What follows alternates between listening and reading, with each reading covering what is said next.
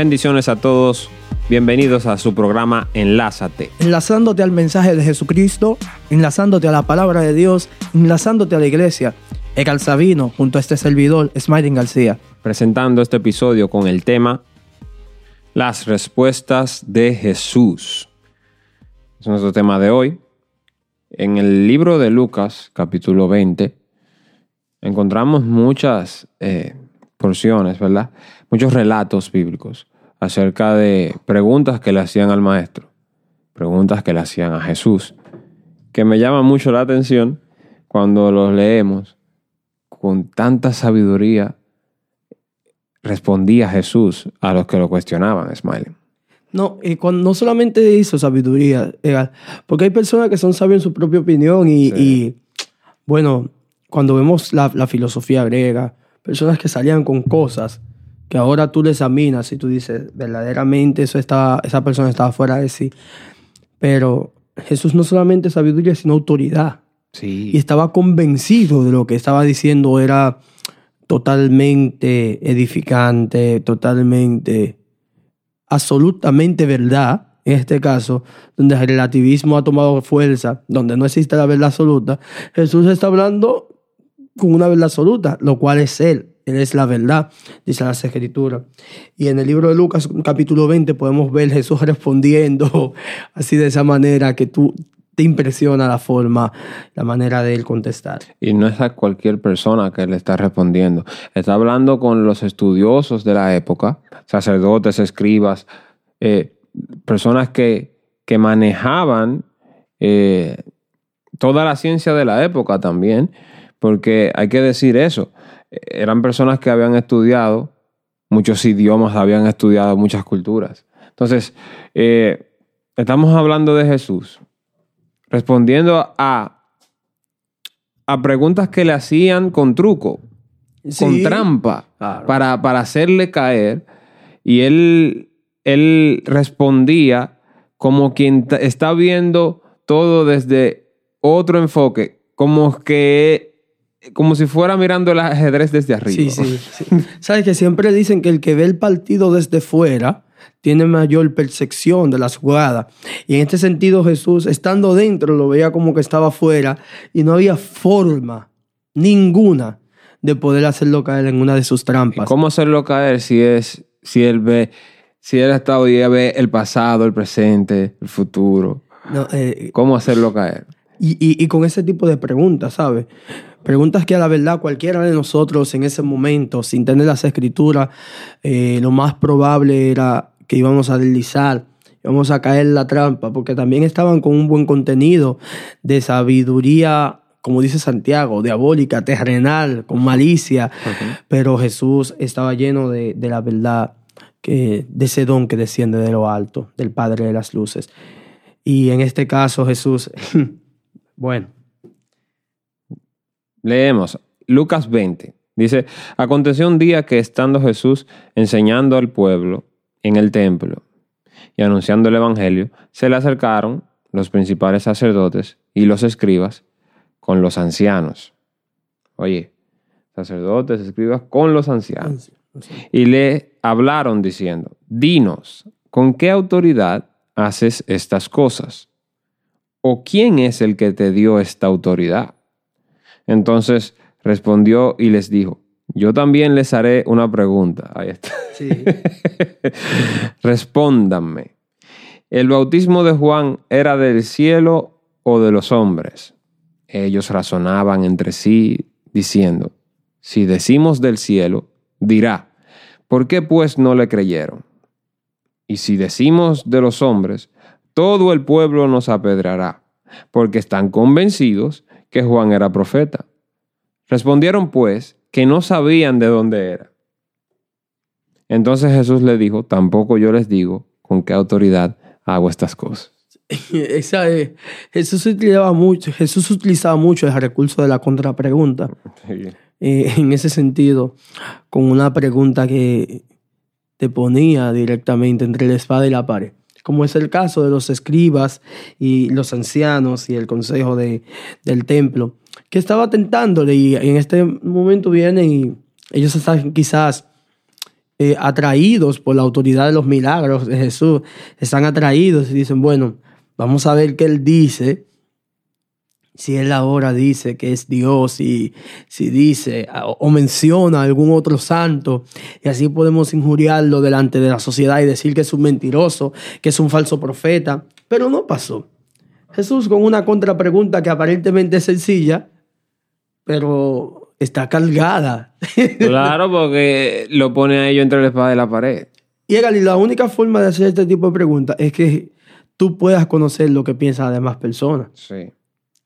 Porque ellos se quedan entre la espada y la pared y dicen, bueno, no podemos responder que el bautismo de Juan viene del cielo, porque entonces nos va a decir que por qué no nos bautizamos. Y si decimos que viene de los hombres, entonces la gente nos van a apedrear porque ellos, convencidos. de que este no vino buscando riqueza, este vino totalmente dedicado al Señor su Dios y fue muerto por su causa. Y con una palabra fuerte. Claro. El único profeta que no hacía milagros y tenía un mensaje totalmente duro y la gente iba a escucharlo. Entonces yo creo que eso no es una excusa, el mensaje piedra para que la gente se hace, el que Dios añade. y tenía mucha gente. pero la gente iba donde Juan, se sorprendía. A todos estaban sorprendidos que iban donde Juan a escucharlo. Y hablando de mensajes piedra, y dándole un poco de contexto a lo que estamos leyendo ahora, si tú ves en el capítulo 19 al final de Lucas, dice, cuando entró en el templo comenzó a echar fuera a los que vendían, diciéndoles, escrito está, mi casa es casa de oración, pero ustedes la han hecho cueva de ladrones, dice Jesús.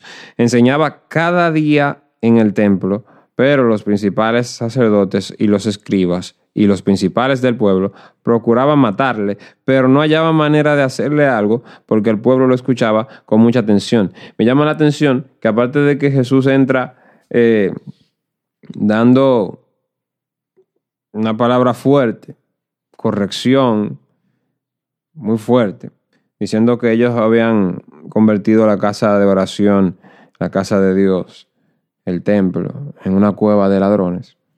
Eh, dice que Jesús luego de eso enseñaba en el templo cada día. Y eso es lo que me llama la atención, porque comenzando el capítulo 20, dice que aconteció un día que estando Jesús enseñando al pueblo en el templo y anunciando el Evangelio, ahí se le acercan. O sea, Jesús limpia el templo sí. y sigue yendo día tras día a enseñar en el templo, usando la plataforma del templo como, eh, como... Pongamos como púlpito. Como, púlpito. Y, y desde ahí, él no se escondía. Desde ahí iban los sabios de la época a cuestionarle sus enseñanzas. Solo lo que tú estás frente todos los días y que vengan personas que te doblan en edad con muchísima sabiduría, tratando de hacerte preguntas raras para que tú caigas. Porque estaban procurando matarle. Y es lo que dice el capítulo 19 al final, que estaban procurando matarla, pero no, podían. Y siguiendo ese mismo tenor legal, me, me impacta verdaderamente, que nunca lo había visto desde ese punto de vista, que Jesús, antes de utilizar el templo como su plataforma de predicación, primero lo limpió. Lo limpió. sí, no, porque él no, puede estar donde hay una sociedad. Él, lo limpió y siguió yendo. Y siguió yendo. él, no, yo nunca había visto así. Pero ahora que lo veo, como dice la escritura, él limpia el templo y sigue yendo. No es como que él, él, él dijo, voy a ir al templo y voy a estar ahí. No, vamos primero a limpiarlo porque yo no puedo estar así. Y se ve muy parecido a, a la reconstrucción de, que hace el, del altar que hace Elías antes de, pedir, clamar por el fuego ante los profetas de Baal. Y, eso nos muestra una, una, característica de Dios y es que Dios no habita en templo sucio. No habita en templo. En ese caso, nosotros tenemos que también examinar eh, las cosas que, que Dios quiere limpiar de nuestras vidas para, para llevar el mensaje del Evangelio y que este no tenga tropiezo las personas que los reciben. Siempre la palabra de Dios nos enseña cosas nuevas. Sí, hermano. sí, cada vez. Por eso ese es su programa Enlázate, mi gente. No solamente ustedes aprenden, nosotros también. Claro. claro. Es así. Ver a Jesús respondiéndole a esos sabios eh, es algo que cuando usted lee esos relatos bíblicos, usted se llena de confianza porque no ha creído en cualquier persona, ha creído en el Salvador del mundo, el Creador del cielo y tierra. Así es. Ha creído en nuestro Salvador que se entregó por nosotros. Otro relato. Luego de eso, porque el asunto sigue, eh, Sí. eh, él sigue ahí. Él acababa de decir que no le iba a responder con qué autoridad hace estas cosas. Entonces comienza a hacer una parábola. Dice, entonces comenzó a decir al pueblo esta parábola. Ahí mismo, acabando de responderle con una contrapregunta, él comienza una parábola. Dice, cierto hombre plantó una viña, la arrendó a unos labradores, o sea, se la alquiló a unos labradores y se fue lejos por mucho tiempo. A su debido tiempo envió un siervo a los labradores para que le dieran del fruto de la viña. Él la alquiló y se la dejó Sí. ahí, fue por mucho tiempo y luego entonces mandó un siervo para que le dieran de, al tiempo del fruto de, su viña, que de él. ¿Ok? A su debido tiempo envió un siervo a los labradores para que le dieran del fruto de la viña, pero los labradores lo golpearon y lo enviaron con las manos vacías. Y volvió a enviar a otro siervo, pero también a este, golpeándolo y afrentándolo, lo enviaron con las manos vacías. Volvió a enviar a un tercer siervo, pero también a este echaron herido. Entonces el dueño de la viña dijo, ¿qué haré? Enviaré a mi hijo amado. Quizás a éste le tendrán respeto. Pero los labradores al verlo razonaron entre sí diciendo, este es el heredero, matémoslo para que la heredad sea nuestra. Y echándolo fuera de la viña, lo mataron. ¿Qué pues le hará el dueño de la viña? Pregunta Jesús. Vendrá y destruirá a estos labradores y dará su viña a otros. Cuando lo oyeron, dijeron, nunca suceda tal cosa. Pero él mirándolos, les dijo, ¿qué pues es esto que está escrito? La piedra que desecharon los edificadores, esta fue hecha cabeza del ángulo. Cualquiera que caiga sobre aquella piedra será quebrantado y des- desmenuzará a cualquiera sobre quien ella caiga. En aquella hora los principales sacerdotes y los escribas procuraban echarle mano, porque entendieron que contra ellos había dicho esta parábola, pero temieron al pueblo. O sea, no se quedó ahí el asunto. Jesús utiliza su forma de enseñar que él tenía en parábola para, para hacerle ver a ellos. Y en esa parábola podemos ver, y es lo que entiendo, que él se está refiriendo a profetas que Dios había mandado. A los que habían ido antes que él. Sí, Dios había mandado a sus siervos, lo habían matado, lo habían golpeado, lo habían echado no fuera. los recibían. Y eso también se parece al mensaje de Esteban, que Esteban empieza haciendo una narrativa completa desde Abraham y cómo el pueblo rechazó a todos los que Dios enviaba. Y al final, esta piedra que desecharon los que construían, Jesús también fue maltratado, herido y llevado a muerte por ellos. Entonces, la pregunta de Jesús hace... Fue profética, porque en ese momento no, todavía él no había muerto. No. Pero él dice que le- lo iban a matar. Ya él sabía, él estaba diciendo y ellos se sentían acusados. Mira, y ahí se ve la convicción que tenían eh, en este sentido los escribas y los ancianos y, y los maestros que de, de la, de la época de Jesús, que a ellos no les preocupaba eh, darle muerte a una vida inocente, en este caso Jesús. No, le, no, no tenían ningún tipo de intención en arrepentirse. Eh, en, su corazón no estaba esta idea de arrepentimiento. Tampoco podemos ver en ellos que ellos, que ellos recibían la palabra para aprender o crecer lo que Jesús decía, sino que ellos estaban encerrados en que ellos tenían que dar muerte porque ellos tenían fobia al crecimiento de otro movimiento, en este caso el movimiento de Jesús. Ellos sentían miedo a este crecimiento. Es, es- tan, es tan parecido al, al miedo que sentía el faraón de Egipto con el crecimiento de los hebreos, que ellos querían detener este movimiento, pero como dice las escrituras y podemos aprender de ella, el movimiento de la iglesia no lo detiene nadie. Así nadie nos ha podido detener y nadie nos va a poder detener. No importa que grande sea el gigante que quiera levantarse en contra de la iglesia de nuestro Señor Jesucristo, el cual pertenecemos nosotros como su iglesia, nada podrá detenernos, pues las escrituras dicen claramente que las puertas del Hades no van a poder prevalecer contra la iglesia del Señor. Y por eso estamos aquí, porque nuestro Jesús está vivo. Es así. Una cosa que me llama la atención, Smiling, era que Jesús contaba en ese momento eh, con el apoyo del pueblo. Porque ya van dos veces que vamos leyendo el capítulo 19 al final y ahora en el capítulo 20 dice que ellos temieron al pueblo. O sea, ellos querían entrarle a Jesús, ellos querían matarlo. Pero temían al pueblo, a la respuesta del pueblo, a lo que el pueblo haría si ellos hicieran eso. Ellos tenían que mancharle la imagen a Jesús tenían que mancharle su, de una u otra forma su testimonio, hacerlo ver como, eh, como el malo, para que Sí. entonces el pueblo no le caiga arriba, no le caiga encima. Entonces, eh, vemos como en ese momento todavía ellos no habían logrado eso, aunque ya estaba en sus pensamientos. No, y, y, y, y no solo eso, también vemos una actitud como la de Saúl. Ellos solamente pensaban en qué pensaba el pueblo. Sí, Eso es solo su único interés, el pueblo, lo que pensaba el pueblo y qué iba a pensar el pueblo. Nunca, no se ve en ningún relato que el celo que yo tenía era por lo que podía pensar Dios de lo que estaban haciendo, sino que podía pensar el No, pueblo. pero al final ellos querían matarlo porque ah, eh, él decía cosas que lo confrontaban a ellos.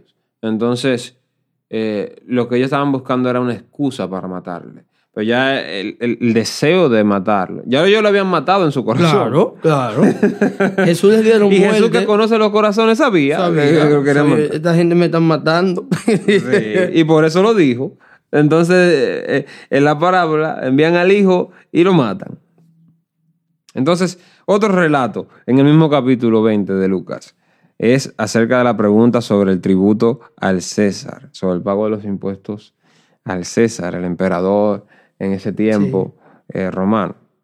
Entonces acechándole, versículo 20, entonces acechándole enviaron espías, oye, enviaron espías que simularan ser justos a fin de sorprenderlo en sus palabras.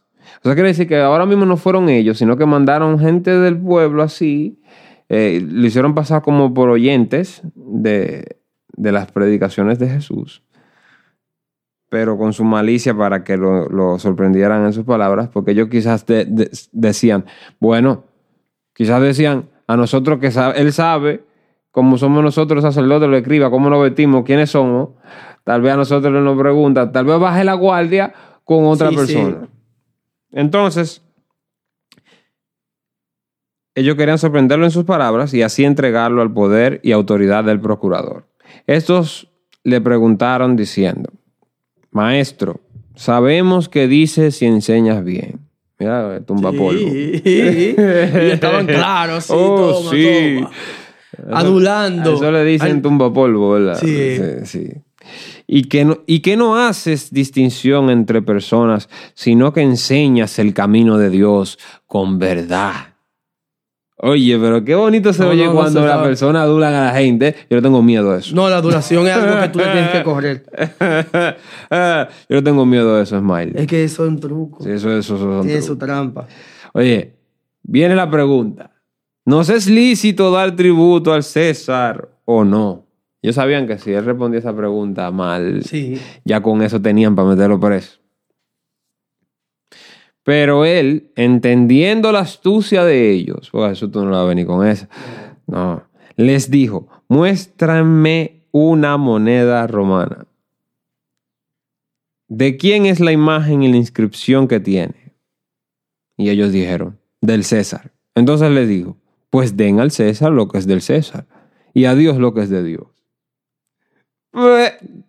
Mira, Normal. yo leo eso y cada vez que lo leo me sorprendo Sí, más. como Pues, normal. Es así. Ya. O sea, si tú ves un peso dominicano, por ejemplo, peso dominicano dice República Dominicana, Claro. ese peso es de la nación, De es la del nación, gobierno, claro. es de ac- eh, tiene dueño. O sea, tú lo tienes aquí en la mano, pero ese peso Pertenece a ellos. lo, lo, lo sacó, eh, lo publicó es la moneda de cambio nacional.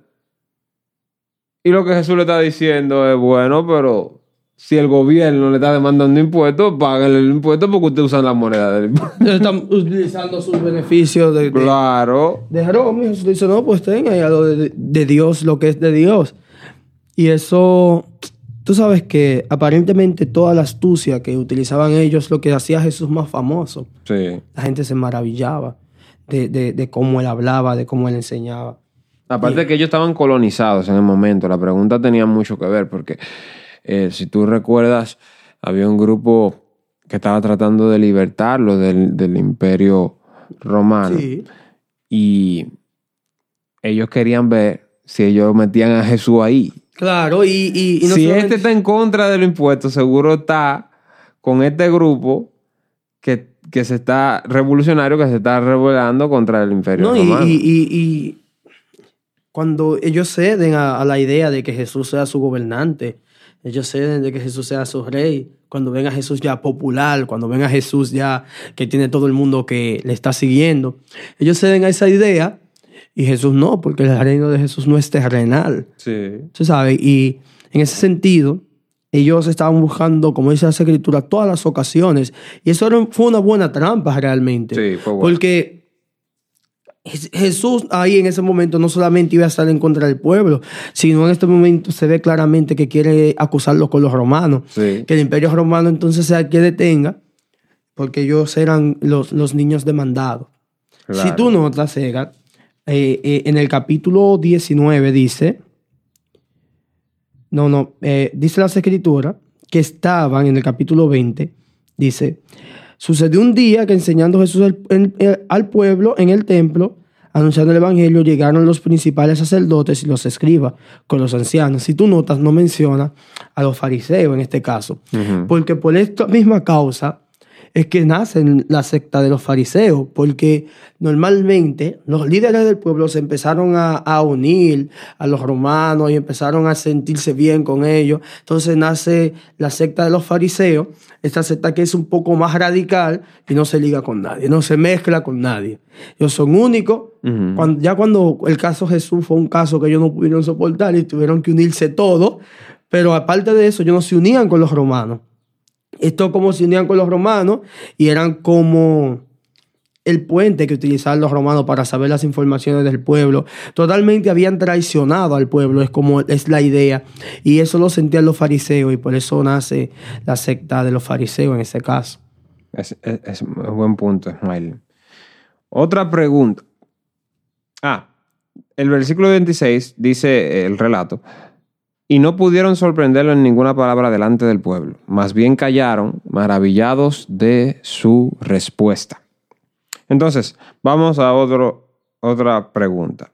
Se acercaron algunos de los saduceos que, que niegan que haya resurrección y le preguntaron diciendo, Maestro, Moisés nos escribió, si el hermano de alguno muere dejando mujer y él no deja hijos, su hermano tome la mujer y levante descendencia a su hermano.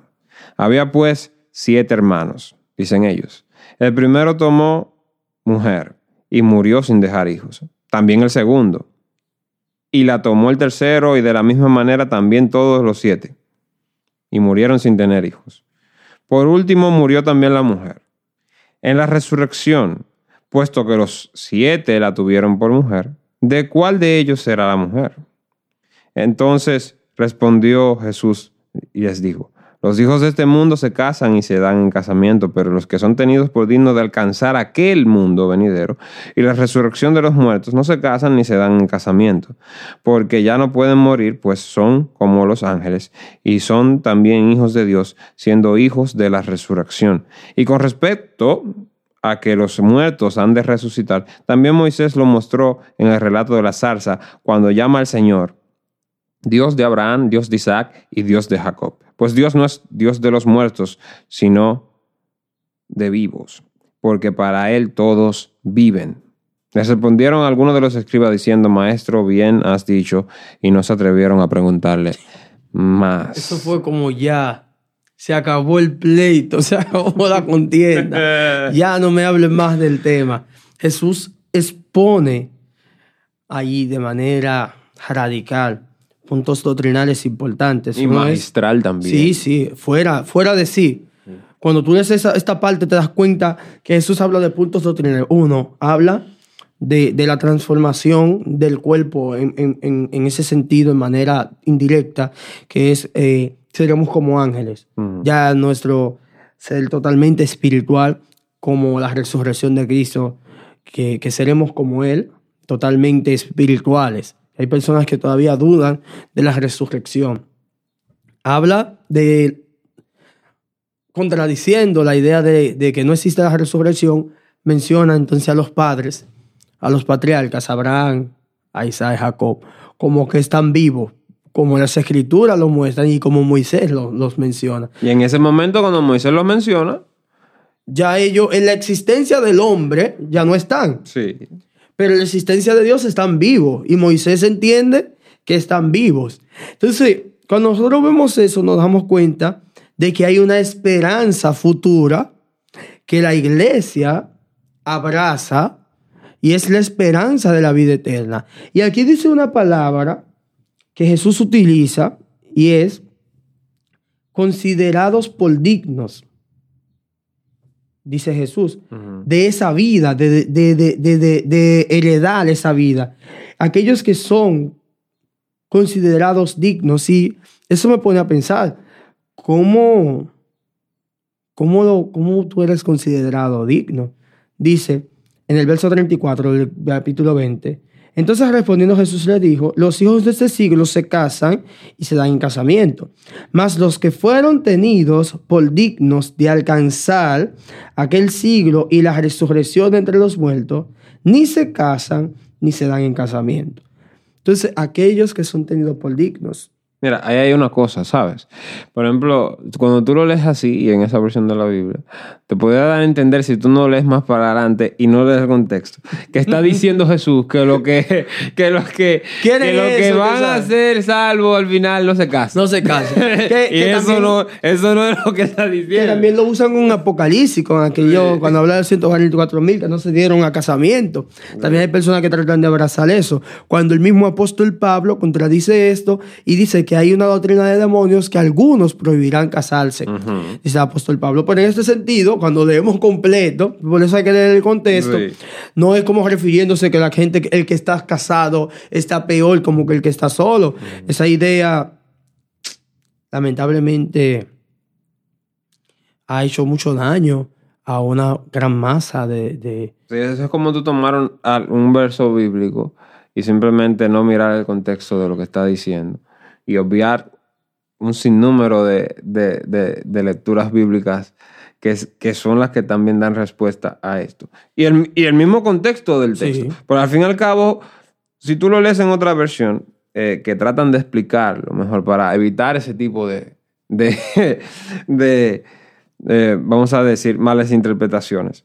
Dice, por ejemplo, la NTV, pero en el mundo que vendrá, los que sean dignos de ser levantados de los muertos no se casarán. Pero está hablando en el mundo que vendrá. Sí. Entonces, en la versión que estamos ahora mismo, en el caso mío, la que yo leí, fue la Reina Valera 2000 2015, dice, pero los que son tenidos por dignos de alcanzar aquel mundo venidero y la resurrección de los muertos no se casan ni se dan en casamiento. Entonces, eh, creo que también eh, es bueno a veces leer los versos bíblicos en diferentes Sí, versiones diferentes para versiones. evitar malas interpretaciones. Y en ese caso, para mí, para mí, esto es muy personal, también yo creo que lo que responde a, a- a lo de ser dignos es el sermón del monte. Mm. O sea, el sermón del monte nos da pautas de cómo nos podemos parecer a Jesús, cómo nos podemos parecer a la idea de iglesia, a lo que Él quiere.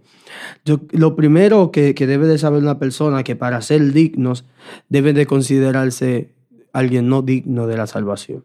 Entender que esto no es por obra, sino es por la gracia del Señor. Que Es está-. Claro, eso es lo primero. Esa, esa dignidad que se recibe, se reci- eh, es, es otorgada por el sacrificio de Jesucristo. Yo creo que eso es lo primero. Lo, lo segundo es retener la palabra de verdad. Como dice 1 Corintios 15, el apóstol Pablo, si retenéis la palabra que os, he- enseñado, sois salvos si no creyeron en vano. Entonces, eso, eso para mí es importante. Y lo otro es eh, no, un no absoluto a la apostasía, que es como el punto dos, pero que da continuidad a no abandonar la fe. Porque hay personas que entienden que pueden abandonar la fe, pero la fe tú no la puedes abandonar porque esa apostasía te aparta, te desconecta y te hace, como dice en el libro de los Hebreos, en el capítulo 6, aquellos que gustaron de los bienes venideros, que gustaron la buena palabra de verdad y gozaron del Espíritu Santo, no pueden ser esto es un verso oscuro de las escrituras donde creo que no se debe eh, exagerar diciendo como que esa persona ya, el que se descarria, el que, es que, el que se descarría, se aparta del Señor como que ya no tiene salvación. Pero sí, yo creo que con el fuego no se juega.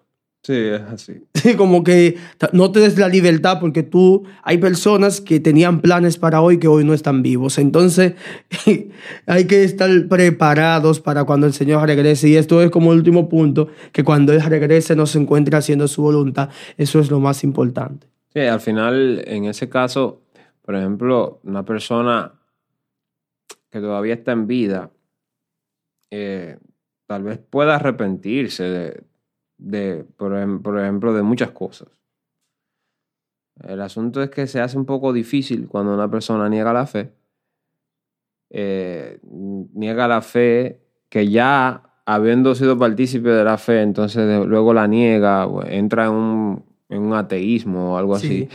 y, y- y niega la obra de Jesús, niega la obra del Espíritu Santo, dice que, que eso no existe, muere de esa manera, es imposible.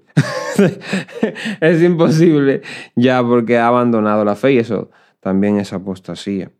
Pero qué bueno que nosotros hemos recibido al Señor Jesús y, y sabemos que Él es el camino, la verdad y la vida. Sabemos que está lleno de sabiduría.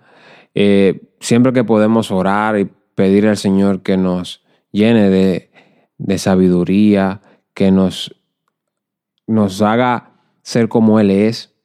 Cada vez que podemos orar y decir eso, yo creo y creo fielmente que el Espíritu Santo hace una obra en nosotros, porque al fin y al cabo eh, el Señor nos manda a orar y la oración nos acerca a Dios, cambia nuestra forma de pensar y cuando le damos nuestra voluntad, ponemos nuestra voluntad en las manos de Dios y decimos es tu voluntad, que se haga tu voluntad y no la mía, entonces estamos, eh, es como dice Marco Barrientos, eh, estamos diciendo yo abdico del trono de mi corazón para que el Señor se siente en el trono de mi corazón. Amén. Es, es, es lo que quiere decir. Y eh, hemos llegado al final de este episodio, de este podcast, Enlázate. Le damos muchas gracias a Dios porque hemos podido estar aquí junto a ustedes, donde sea que nos escuchan. Gracias por escucharnos. Eh, si nos escuchan por cualquiera de las plataformas, ya sea ministeriovara.com o cualquiera de las plataformas de podcast, eh, les invitamos a que compartan esto con, más hermanos para que también sean edificados juntamente como lo somos nosotros cuando hablamos acerca de estas verdades de Jesús y estas respuestas tan sabias de nuestro Maestro. Que Dios le bendiga mucho más y estamos agradecidos con Dios por este tiempo. Espero que esto sea de edificación y no olviden compartir para que otros también puedan ser edificados. Estamos aquí su programa Enlázate, enlazándote con la palabra de Dios. Que Dios sea con ustedes. En el nombre de Jesús. Amén. Amén.